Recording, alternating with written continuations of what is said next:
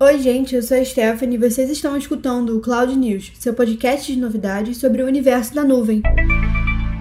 E essa semana temos novidades quentíssimas. A Google anunciou no dia 6 de outubro mudanças no seu pacote de aplicações para o mercado corporativo, o que conhecemos hoje como G Suite. Renovada e com novo nome, agora chamada de Google Workspace, é a plataforma que integra os programas Docs, Agenda, Chats, Meet com Gmail, além dos recursos do serviço de nuvem das empresas. Com foco no trabalho remoto de equipes, o Google Workspace traz ferramentas colaborativas que permitem que funcionários de uma mesma empresa possam trabalhar em uma planilha, apresentação ou texto, compartilhando suas ideias pela sala de bate-papo ou utilizando a conferência em vídeo ao mesmo tempo. De cara nova, as aplicações do pacote passaram por uma repaginada de visual que também transformou os ícones para diferenciá-los dos usuários comuns. A Google também aproveitou a ocasião para anunciar novos recursos para alguns programas empresariais do pacote. Entre as novidades disponíveis nas próximas semanas está a possibilidade de começar um novo documento virtual diretamente de uma sala de chat com a colaboração ativa dos presentes. Então, enquanto enquanto você e seus colegas conversam no chat, será possível, sem sair do mesmo, abrir um novo documento onde todos já terão acesso. Além disso, softwares como apresentações, documentos e planilhas ganharam um recurso Picture in Picture, que permite participar e visualizar reuniões do Google Meet em players flutuantes de forma que seja possível conferir uma página de maneira integrada com a conversa. Para os usuários, as mudanças e implementações de novos recursos tendem a ajudar demais na produtividade em grupo. Por exemplo, agora é possível marcar pessoas em textos e planilhas planilhas com o símbolo arroba, para que eles possam receber alertas e colaborem com o trabalho quando necessário. Os aplicativos de produtividade também ganharam visualizações internas de links para que o usuário não precise sair da página de trabalho. Assim, os documentos são abertos em uma aba à parte na janela exibida no momento em que se acessa o endereço. Mas afinal, o que muda para quem quer fazer a contratação desses pacotes? Bom, a contratação do serviço pode ser feita por meio de três pacotes diferentes: o Business Starter, Business Standard e o Business Plus. Esses são feitos para empresas empresas com tamanhos e necessidades diferentes. Cada plano oferece todos os softwares disponíveis, sendo a principal diferença entre eles a quantidade de armazenamento na nuvem, suporte e alguns recursos extras. Quer saber um pouco mais sobre esses pacotes? Entre em contato com um de nossos colaboradores. E se quiser saber um pouco mais sobre as novidades do Google Workspace, fique ligado em nossas redes. Teremos um webinar no dia 22 do 10 que vai te ajudar a entender muito melhor essas novas mudanças. Para mais informações e artigos relacionados, acesse o blog da IPNET em blog.ipanet.cloud. E esse foi o Cloud News de hoje, seu portal de novidades e informações sobre tecnologia e nuvem em até 10 minutos. Até a próxima semana!